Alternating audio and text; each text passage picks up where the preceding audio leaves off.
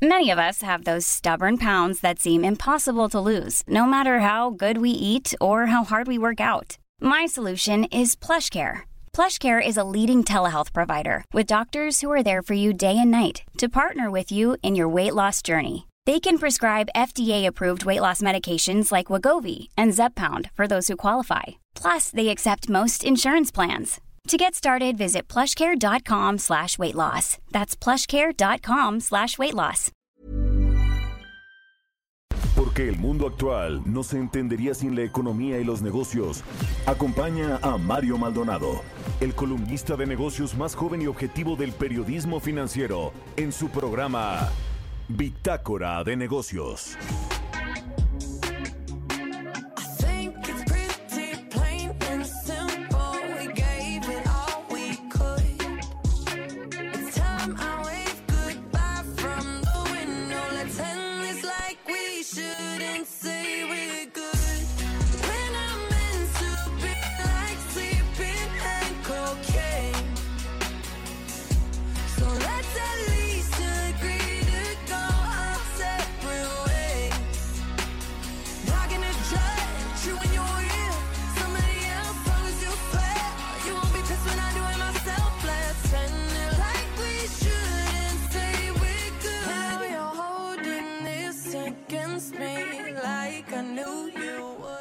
¿Qué tal? ¿Cómo están? Muy buenos días. Bienvenidos a Bitácora de Negocios. Yo soy Mario Maldonado y me da mucho gusto saludarlos en este martes 29 de junio del 2021. Son las 6 de la mañana con 3 minutos. Estamos transmitiendo en vivo desde la cabina del Heraldo Radio en la Ciudad de México, donde nos escuchamos a través de la 98.5 de FM. Un saludo también a quienes nos siguen a través de la 99.7 en Monterrey, Nuevo León en la 100.3 de FM en Guadalajara, Jalisco y en el resto del país también.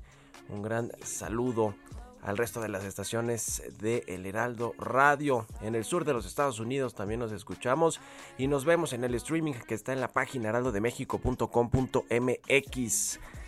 Arrancamos este martes como todos los días con un poco de música.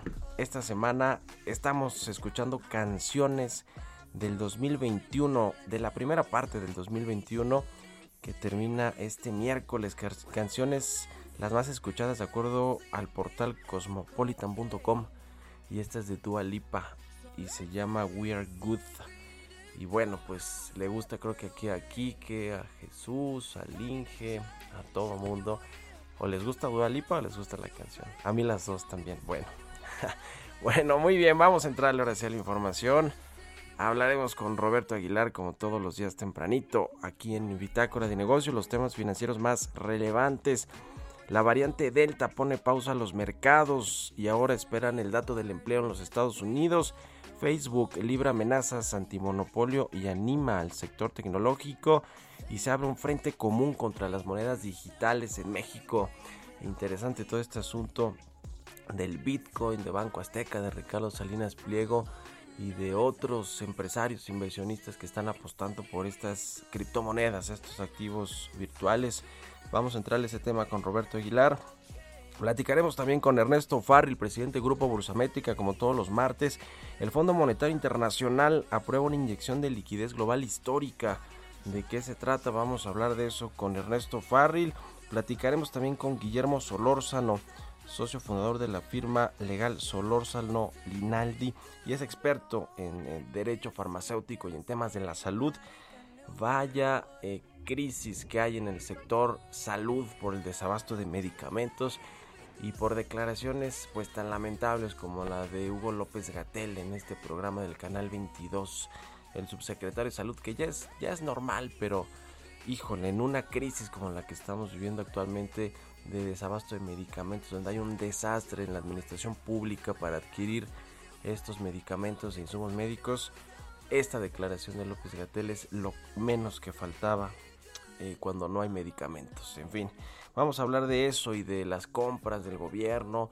No hay eh, medicamentos si la compra consolidada el próximo año pues no sea eh, adjudicado o contratado por ni la mitad de la compra consolidada el próximo año. En fin, es todo un tema, un desastre, pero vamos a abordar y analizar este, este tema con Guillermo Solórzano. Platicaremos también con Francisco Bautista eh, de Ernest Young sobre la industria automotriz que está reorganizándose luego de la pandemia, pero también de problemas del suministro de chips para la fabricación de los automóviles. No es un tema solamente de México, es a nivel global y las cadenas de producción y de abastecimiento se han tenido que reconfigurar y esto puede pues pegarle al sector a uno de los más importantes del sector manufacturero en México y del ingreso también de, divisas para nuestro país. En fin, vamos a entrar a este, este asunto.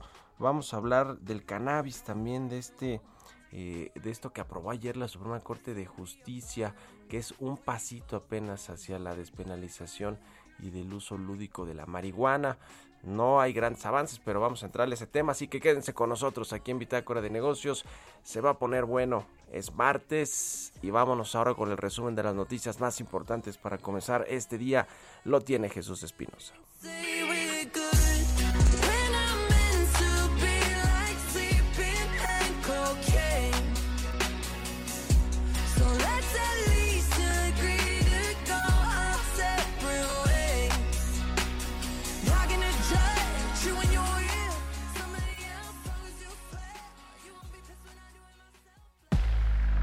Resumen. Hugo López Gatel, subsecretario de Salud, aseguró que el caso de la escasez de medicamentos para niños con cáncer son un tipo de narrativas de golpe que en América Latina se traduce en un golpe de Estado.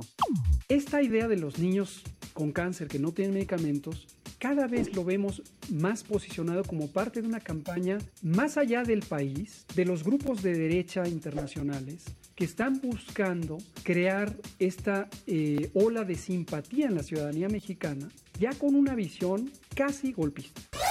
Ante estos dichos del subsecretario de Salud, el director de la organización Aire Roja, Alejandro Barbosa, convocó a un macrobloqueo en el aeropuerto de la Ciudad de México mañana miércoles 30 de junio a las 8 de la mañana.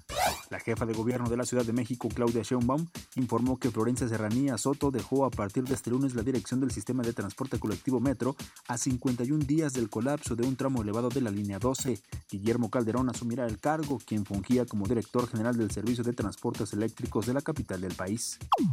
El día de hoy eh, queremos agradecerle todo su empeño y trabajo a la doctora Florencia Serranía, directora del Metro de la Ciudad de México, del sistema de transporte colectivo Metro, este esfuerzo y empeño que ha puesto en el Metro de la Ciudad de México y a partir del el día de hoy toma posesión de la dirección del sistema de transporte colectivo Metro el ingeniero Guillermo Calderón Aguilera. Luego de que el empresario mexicano Ricardo Salinas Pliego respaldó el uso del Bitcoin y dijo que su banco está en camino de aceptar la criptomoneda, el Banco de México, la Secretaría de Hacienda y la Comisión Nacional Bancaria y de Valores advirtieron que las instituciones financieras no están autorizadas a celebrar ni ofrecer al público operaciones con criptomonedas como el Bitcoin. Analistas ajustaron sus pronósticos después de que la semana pasada el Banco de México sorprendiera con un aumento de 25 puntos base en la tasa de interés. Ahora prevén que en este año la tasa cierra hasta en 5.25%, 100 puntos más que su nivel actual. Bitácora de negocios en El Heraldo Radio. El editorial.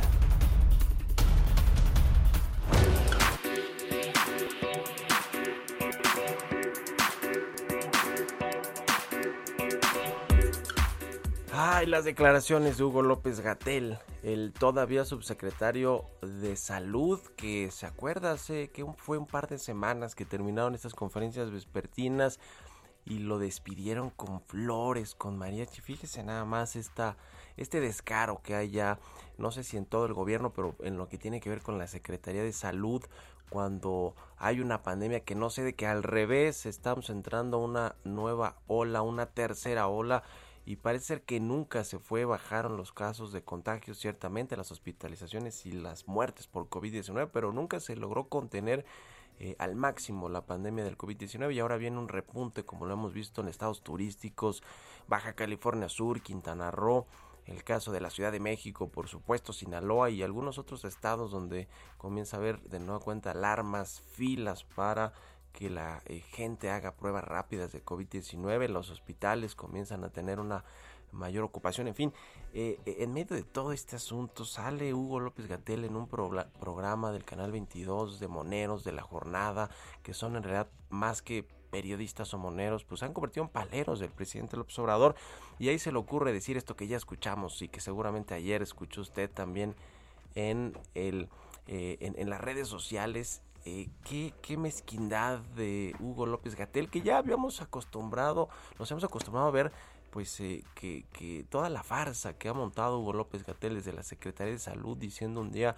que quédense en casa y al otro día en Cipolite ahí eh, sin cubrebocas y con el, eh, toda la gente, en fin, qué, cosa, la verdad es que es sorprendente, nos ha rebasado la, la, realidad a lo que podría pensarse como ficción o como algo que, que será imposible de ver, de que pudiera suceder con una crisis de salud tan importante como la que tenemos y con estas eh, pues eh, visiones que tienen en la 4T y que bajan desde el presidente López Obrador. Eh. Hugo López Gatel es casi la imagen y semejanza del presidente López Obrador y con estos dichos pues a lo mejor el presidente no los puede decir porque ahí sí se le va encima a todo el país, pero pues Hugo López Gatel que ya está quemado, que es un fusible quemado, que es un personaje que se ha ganado pues el, el repudio de buena parte creo yo de la sociedad mexicana pues qué más le queda decir, pero si no dijera nada, créame, sería mucho mejor, porque de por sí no hace mucho, no hace nada, pero por lo menos calladito se vería mejor Hugo López Gatel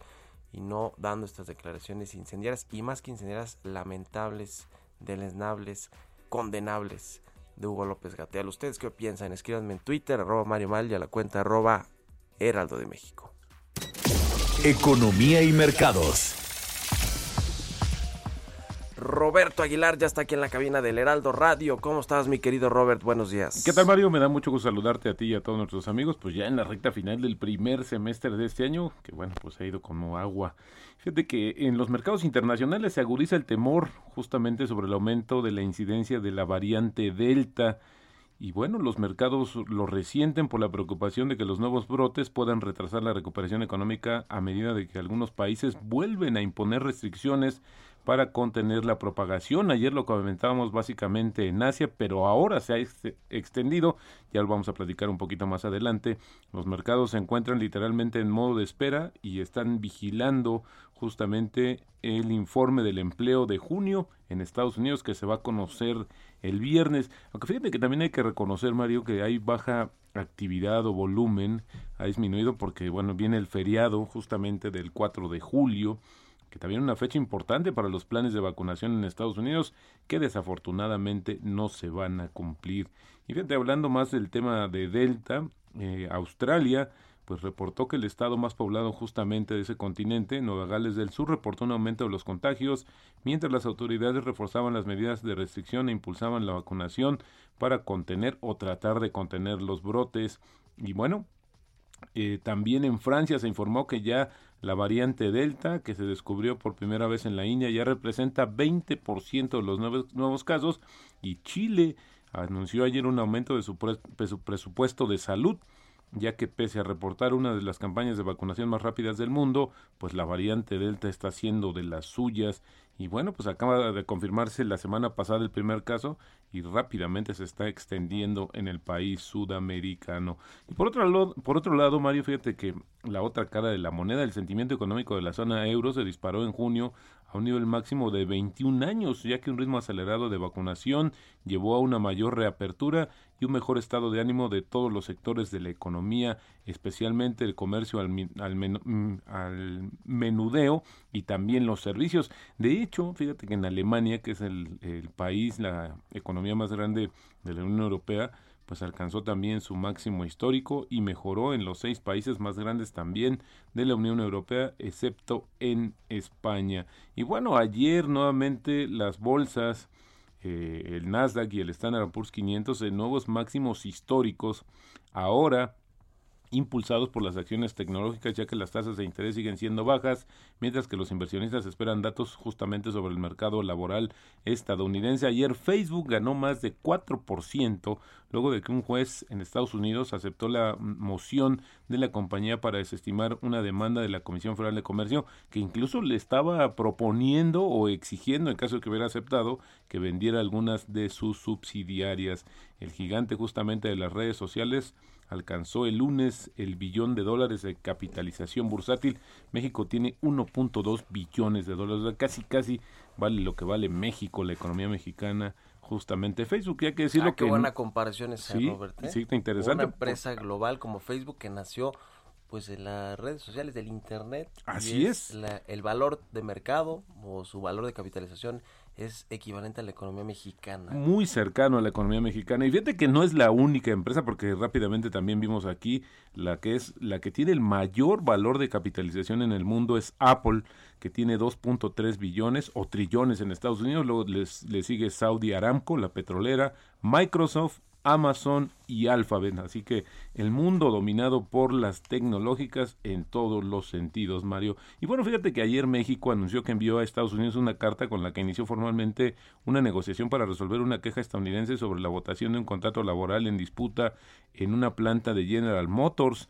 Esta historia, bueno, ya tiene algunos meses que se dio, que comenzó. Los trabajadores habían votado justamente en abril sobre la conveniencia de mantener su contrato actual, pero a mitad del camino los funcionarios mexicanos detectaron graves irregularidades bueno, por eso procedieron justamente en esta cuestión. Bueno, ayer comentabas también el tema de la cannabis, esta autorización, pero bueno, al final del día muchos eh, frotándose las manos en términos de negocios, se estima que las primeras autorizaciones o el primer liberalización de este de esta cuestión en México traería por lo menos dos mil millones de dólares de inversiones en el sector de la cannabis. Pues hasta, donde se sabe con esta eh, aprobación de la Corte, Robert, no va a poder venderse más de... No. Ni, poseer más de 5 gramos. Exactamente. Ah, pero, o sea, tus 5 gramos, Robert... Mis 5 gramos están a salvo.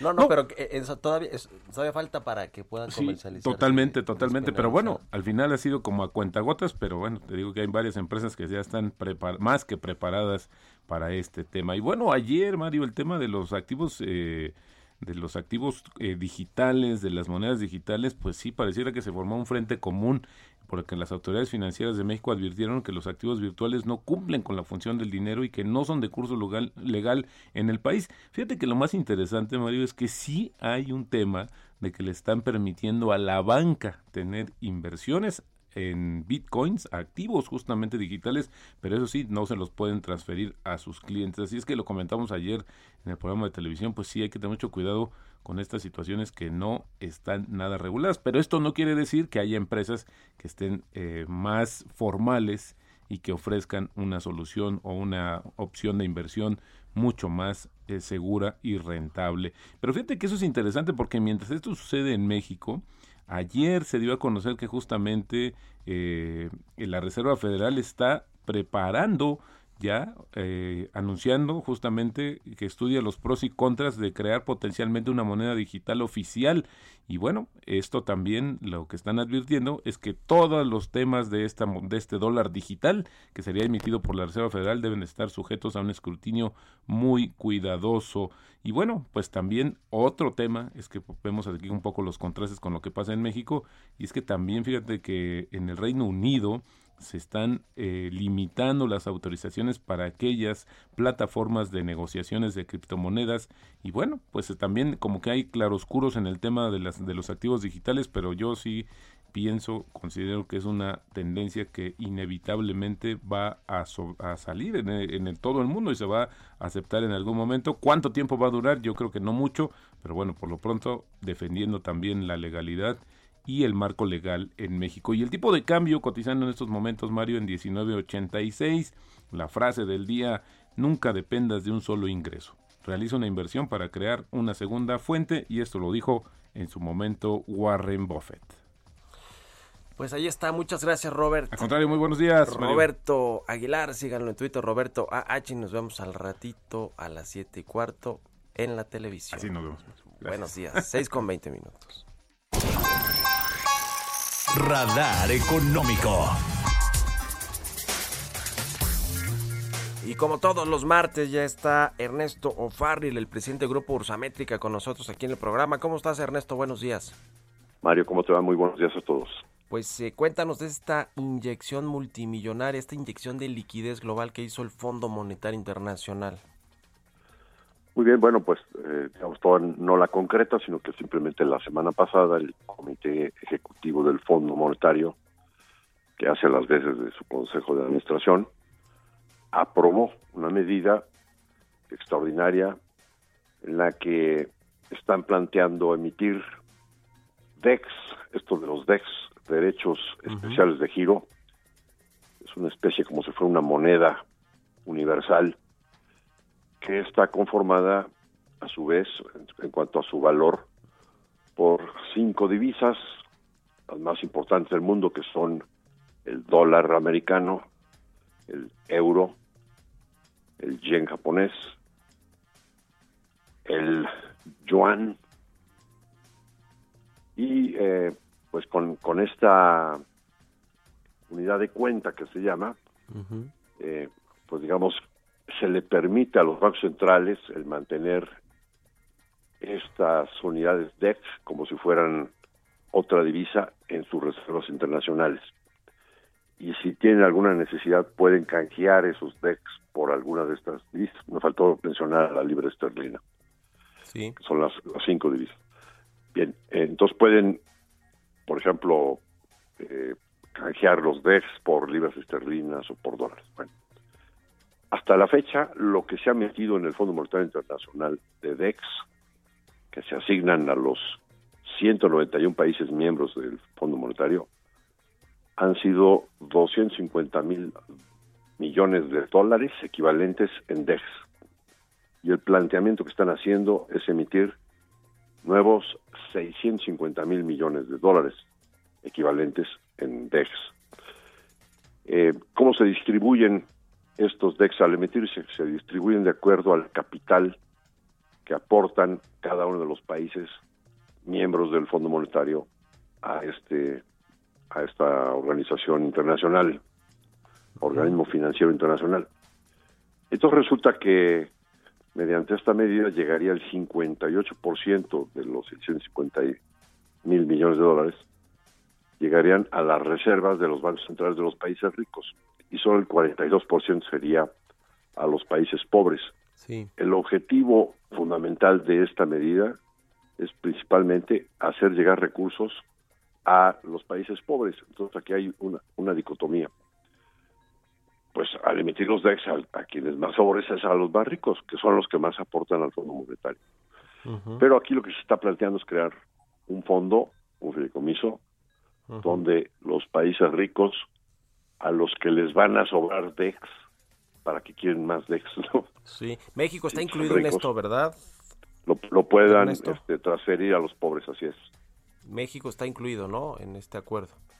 Sí, sí, México está incluido. Hace un par de semanas estuvo, de hecho, el secretario de Hacienda, el todavía secretario de Hacienda Arturo Herrera, con Cristalina Georgieva, la directora gerente del Fondo Monetario Internacional, imagino, para ver esto y otros temas, ¿no?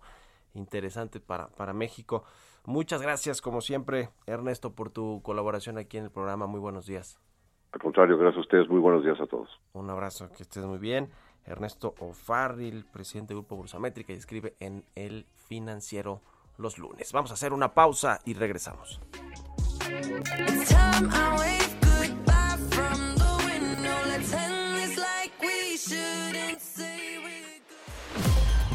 Continuamos en un momento con la información más relevante del mundo financiero en Bitácora de Negocios con Mario Maldonado. Regresamos. Heraldo Radio. La HCL se comparte, se ve y ahora también se escucha. Estamos de vuelta en Bitácora de Negocios con Mario Maldonado. Entrevista.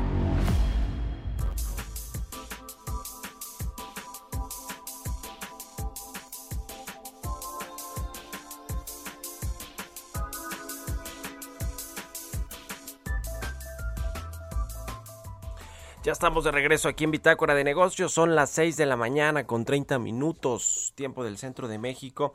Bueno, pues ayer la Suprema Corte de Justicia de la Nación, por mayoría calificada, eh, pues aprobó que esta declaratoria de inconstitucionalidad sobre la prohibición del uso lúdico de la cannabis y el psicotrópico THC, pues justamente esto ya eh, eh, es inconstitucional prohibir este uso lúdico del cannabis.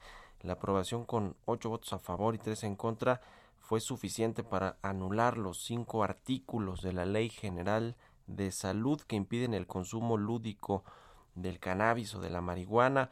Sin embargo, no significa que el mercado de cannabis va a ser legal, que los consumidores queden exentos de limitaciones. Le decía, creo que 5 gramos. Ahorita vamos a platicar de eso más a detalle y que tampoco va a poder comercializarse eh, en un mercado abierto, pues es un primer paso de esta eventual despenalización y regulación de la marihuana. Pero para entrarle al detalle sobre qué significa esta declaratoria de inconstitucionalidad de la Corte, vamos a hablar con eh, eh, vamos a hablar con Guillermo Solórzano, él es socio fundador de la firma legal Solórzano Linaldi y es experto en temas de derecho farmacéutico y de salud. Guillermo, muy buenos días, ¿cómo estás? Buenos días, Mario. Muy bien, gracias y gracias por la invitación y un saludo a ti y a tu público. Gracias a ti por estar aquí en el programa. ¿Qué significa? A ver, ¿cuál es tu, tu, lectura? ¿Cómo explicas eh, a la audiencia, por favor, esta declaratoria de inconstitucionalidad de la Corte? Bueno, yo diría que es un, un hecho histórico en donde la Corte toma una decisión en el sentido de eliminar del ordenamiento jurídico mexicano la prohibición para el autoconsumo de, de cannabis eh, de, cualquier tipo de persona en beneficio del desarrollo del, libre desarrollo de la personalidad de las personas. O sea, yo creo que con esto se sientan las bases para empezar a, a, regular, para empezar a, a, normar de una manera adecuada el autoconsumo de la cannabis como tal. Decías en la introducción, que no está permitida la comercialización, la importación, la distribución fuera de ese autoconsumo y efectivamente la Corte ha sido eh, cuidadosa en el tema de despenalizar, de, de, sacar del ordenamiento jurídico la prohibición para estos permisos de autoconsumo de cannabis. eh, ahora, el Congreso Federal, la Cámara de Senadores, me parece particularmente, pues no ha eh, votado, ¿no? Este asunto de la despenalización o que pueda convertirse digamos el cannabis y la marihuana pues en un mercado en una industria bien regulada eh, me parece que la ha bateado dos veces no eh, digamos o, le ha dado largas a esta este debate de, de la despenalización eh, de la marihuana y pues lo, lo, ha regresado a la corte. La corte es la que le ha mandado el asunto a la cámara bueno, al Congreso Federal y ellos pues no lo han atacado, no lo han eh, debatido, etcétera, y pues la Corte tuvo que decidir esto ayer, que como dices fue histórico y lo celebró el propio ministro presidente de la Corte, Arturo Saldívar, como un hecho histórico, pero el Congreso, pues es ahí el que tiene la deuda pendiente, ¿no? ¿Cómo está ese asunto? A ver, explícanos todo este tema de que la Corte le manda eh, el caso al Congreso Federal y el Congreso Federal no manda hace nada hasta que la Corte decide, pues, este asunto de inconstitucionalidad.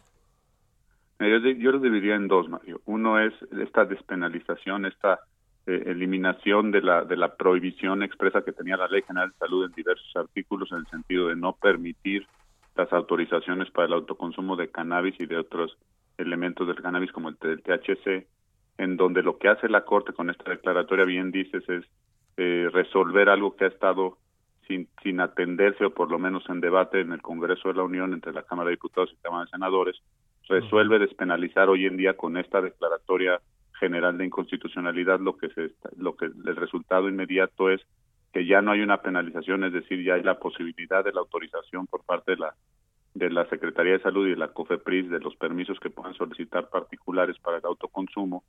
Y lo que nos está faltando, como bien lo mencionas, es esta participación del Congreso que hoy está en la Cámara de Diputados en la Comisión de Salud de la revisión final, la autorización de la Ley Federal de, Regulación de la Cannabis, que es donde vienen los lineamientos específicos para que las autoridades puedan permitir, autorizar, este, emitir permisos con las condiciones bajo las cuales se va a tener que llevar este, este, este autoconsumo de cannabis.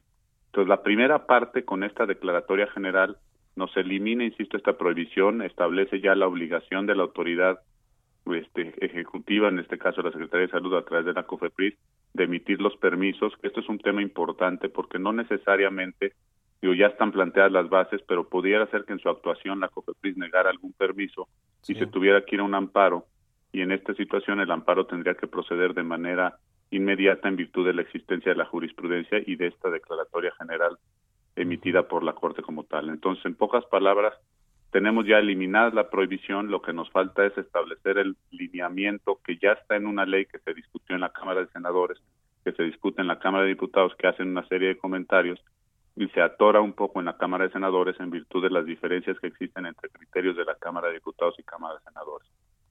Entre estos criterios queda, por ejemplo, la Cámara de Senadores pensaba en la creación de un instituto de regulación de la cannabis y la Cámara de Diputados lo que propone es que sea el, el, el, el, organismo de atención a las adicciones el que se encargue del manejo de la del, de, de, los permisos y de la y de la regulación de la cannabis en territorio mexicano.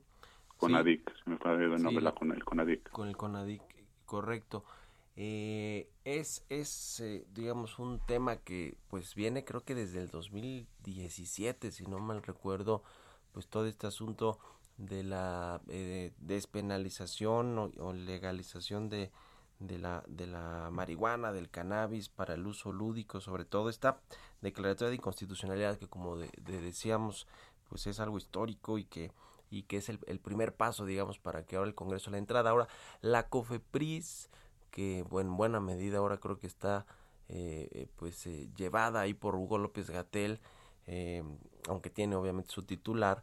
Es, la COFEPRIS puede, digamos, hacer, mm, digamos, avanzar no solo con la entrega de los permisos y de los registros de, de, de empresas o de marcas que quieren pues comercializar este producto eh, puede, puede avanzar la COFEPRIS de, de, esta manera sin que el Congreso Federal pues haya aprobado eh, una, una nueva legislación para la marihuana? Recordemos, Mario, que esta, esta declaratoria general es para autoconsumo de cannabis. Sí, autoconsumo, sí, sí, sí. O sea, no podría haber basado en esto permisos para la importación, comercialización o distribución que, que, que signifique cualquier tipo de comercialización de la cannabis como tal. Esto es una, una, una eliminación de la prohibición para la siembra, para, para la transportación, pero de, de, un producto que se va a autoconsumir. Existe la posibilidad de la, de la comercialización de productos médicos que está regulada en otros, en otros ordenamientos.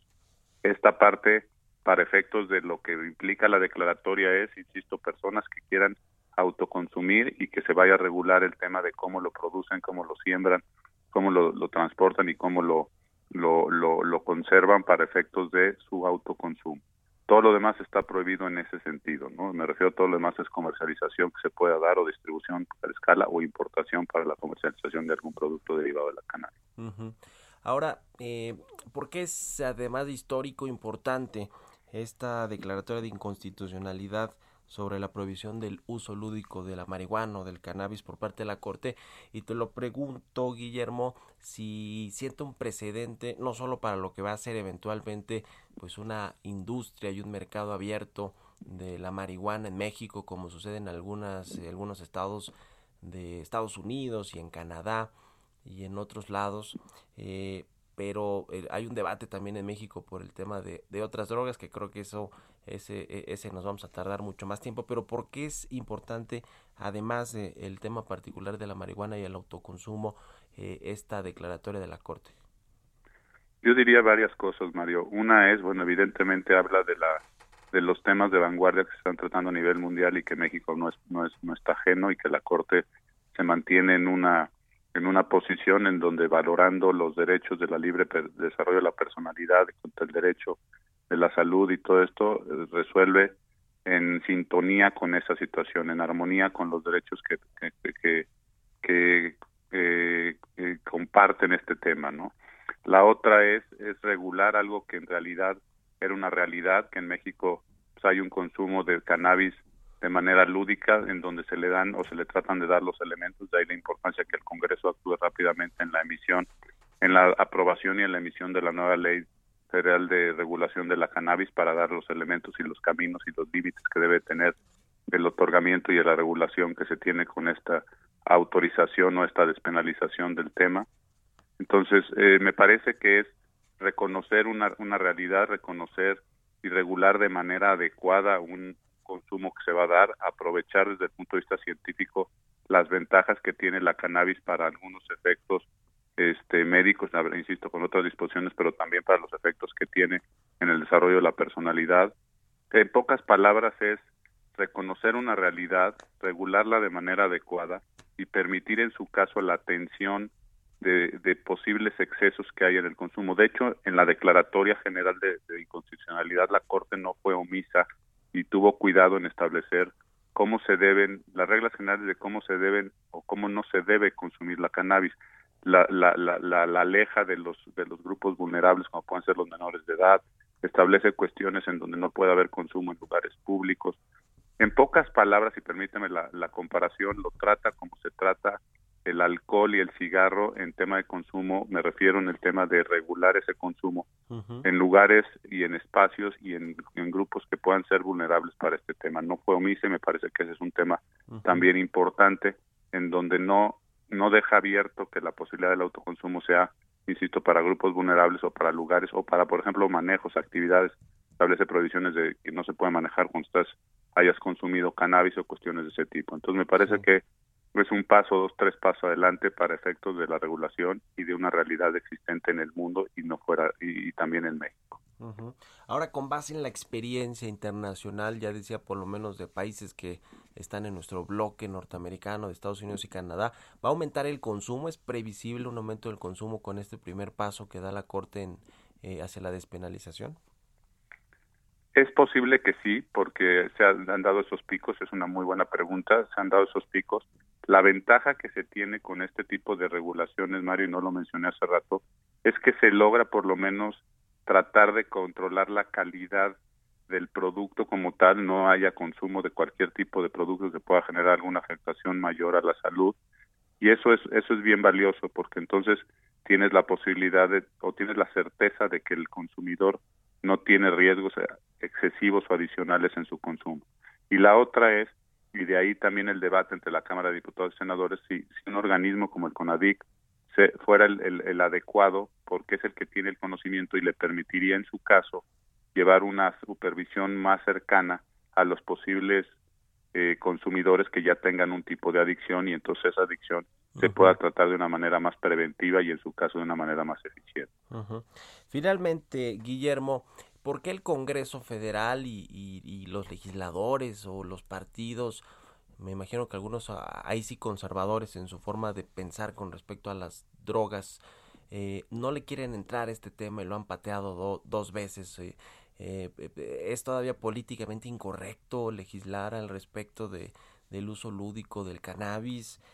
la Corte ya dio este avance y lo mencionó muchas veces Arturo Saldívar, es un avance histórico en el tema de las libertades, pero el Congreso y los legisladores, los políticos, ¿por qué prefieren patear eh, eh, este, este asunto hacia adelante y no entrarle, digamos, de lleno. ¿Qué, qué, ves detrás de todo esto? Yo creo que lo, lo dices correctamente, Mario.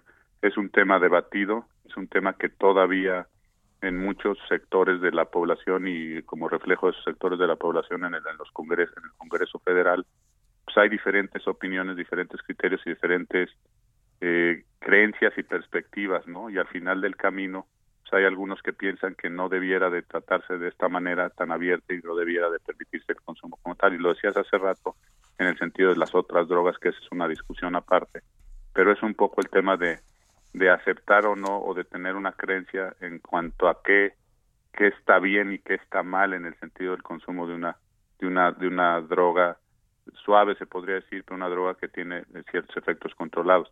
Mi opinión en ese sentido es que cuando tienes una realidad pues creo que es mejor regularla y darle límites y proteger, como decía hace unos momentos, a los grupos vulnerables y otro tipo de actividades, a dejarlas sin proteger. Pero bueno, eso es, yo diría que es una cuestión de, percepción, una cuestión de creencias, una cuestión de marcos de referencia que puede tener cada quien en su bagaje personal y bueno, pues al final del camino tiene también un efecto electoral, ¿no? Y un efecto en, en, la gente que, que, votó por ti y en la gente que puede seguir votando por ti. Es un tema delicado.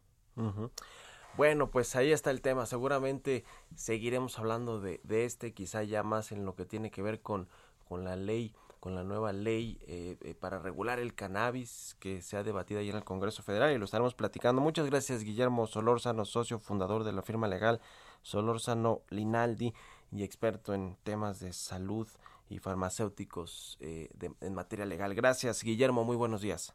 Gracias a ti Mario, buenos días. Hasta luego, 6 con 46 minutos, vamos a otra cosa. Historias empresariales.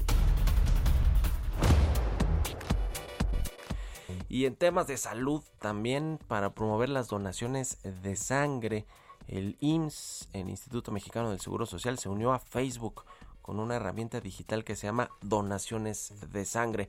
Nos cuenta de esto Giovanna Torres.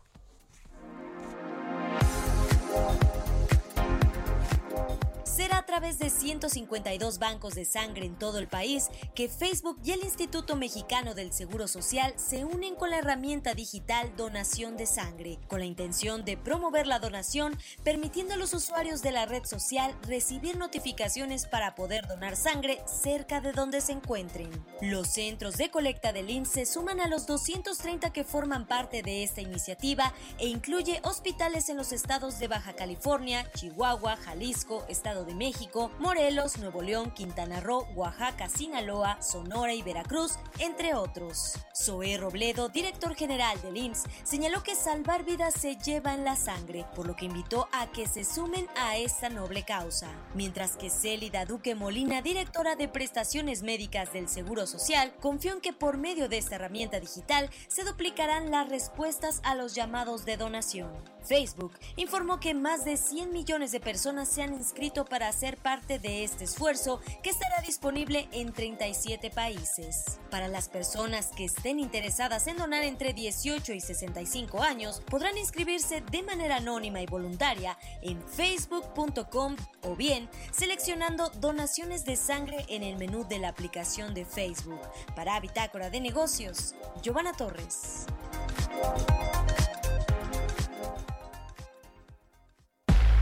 Entrevista.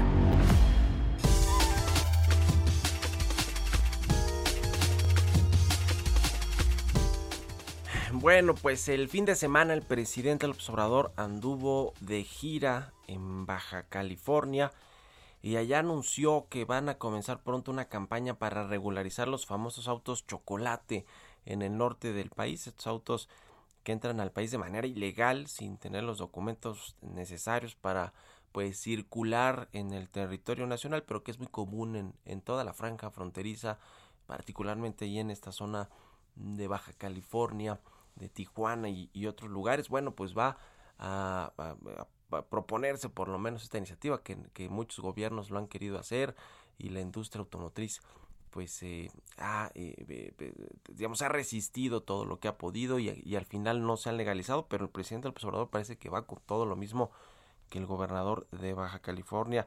Esto sería pues un golpecito más a la industria automotriz que de por sí pues salió de la crisis o está saliendo de la crisis económica muy menguada, eh, además de que hubo una crisis de desabasto de los microchips. Para platicar de todo esto, eh, saludo con mucho gusto a Francisco Bautista, el socio líder del segmento de manufactura avanzada y movilidad de Ernest and John de EY. ¿Cómo estás Francisco? Buenos días. Hola Mario, buenos días. Buenos días a todo tu auditorio. Pues de entrada, invitación. gracias a ti por estar aquí en el programa. ¿Cómo ves lo que plantea el presidente de los autos chocolate con respecto a lo que puede generar para la industria automotriz en México? Mira, ahora sí, como bien lo decías hace un momentito, creo que la industria automotriz viene de una carrera de obstáculos. Si no es algo por la derecha, es algo por la izquierda, es la pandemia, los cierres, desabastos, las complejidades que se han visto en la cadena de suministro, realmente ha sido un par de años muy, muy complejo. Eso aunado a la transformación que ya lleva la industria automotriz es, es bastante preocupante. El, el tema de la regulación de los autos chocolate, o sea, yo siempre soy fan de que debería ser un tema regulado. O sea, si no, no me voy a meter a criticar si es poner un tope o no, pero deben de estar regulados. O sea, lo que no podemos permitir es que un coche se quede más tiempo de lo que debería y la entrada desmedida simplemente porque sí. O sea, tiene que haber un plan atrás de qué número de coches, en qué condiciones, también muchos de ellos llegan en estados deplorables, y después que realmente sea un balance. Sí, definitivamente somos un mercado secundario para ese tipo de automóviles, pero que haya un balance, ¿no?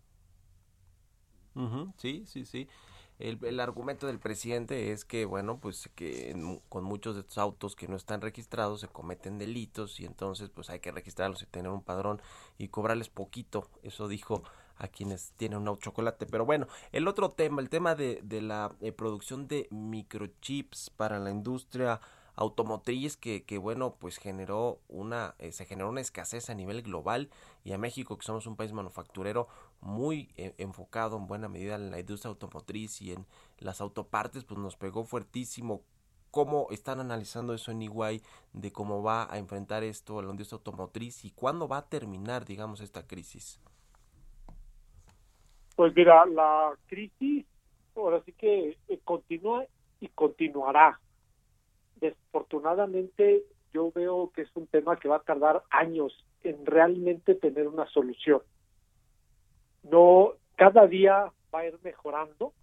Hay varios factores que cambian del por qué se ve este desabasto. El primero y creo que más importante es no existe una menor producción de microprocesadores. Lo que existe es un crecimiento en la demanda brutal por todas las compras que se dan de electrónicos y demás durante la pandemia. Sí, la tecnología. Entonces, esa, esa parte yo creo que va a disminuir un poco. el boom va a mejorar.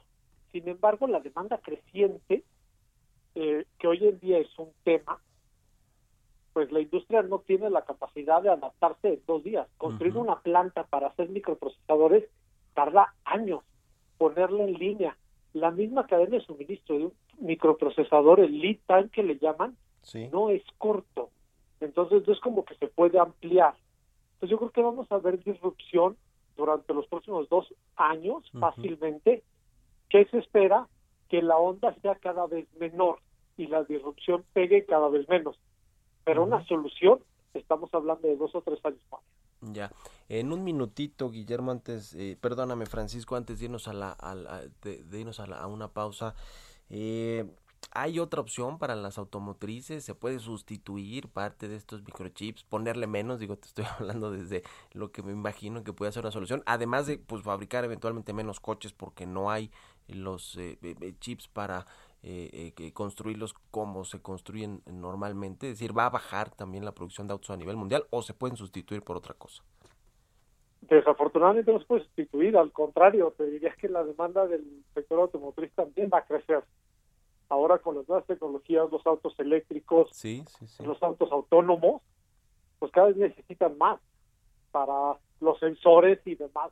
Pues ya, ya son computadoras con llantas, ¿no? Entonces no, no va, no se va a reducir. Va a ser paulatino ese cambio hacia estas nuevas tecnologías, o sea, no pasa en dos días pero eh, no, sí va a tener un impacto en la cantidad de autos producidos al año durante los próximos años. Pues lo vamos a estar platicando seguramente, si nos permites, Francisco Bautista, socio líder del segmento de manufactura avanzada y movilidad de la consultora EY. Gracias por haber tomado la llamada y muy buenos días. De que gracias a ti, Mario. Un abrazo, hasta luego. Gracias a todos ustedes también por habernos acompañado este martes aquí en Bitácora de Negocios. Se quedan en El Heraldo Radio con Sergio Sarmiento y Lupita Juárez. Nosotros nos vamos a la tele, al Heraldo Televisión, al canal número 10 de 7 a 9 y nos escuchamos aquí mañana tempranito. Muy buenos días.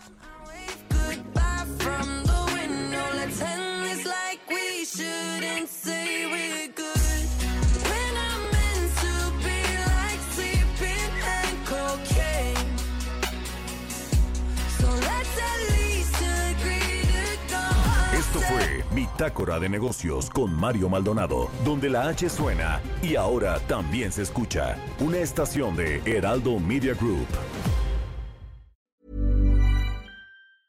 Mom deserves the best, and there's no better place to shop for Mother's Day than Whole Foods Market. They're your destination for unbeatable savings, from premium gifts to show-stopping flowers and irresistible desserts. Start by saving 33% with Prime on all body care and candles. Then get a 15-stem bunch of tulips for just $9.99 each with Prime. Round out Mom's menu with festive rosé, irresistible berry chantilly cake, and more special treats. Come celebrate Mother's Day at Whole Foods Market.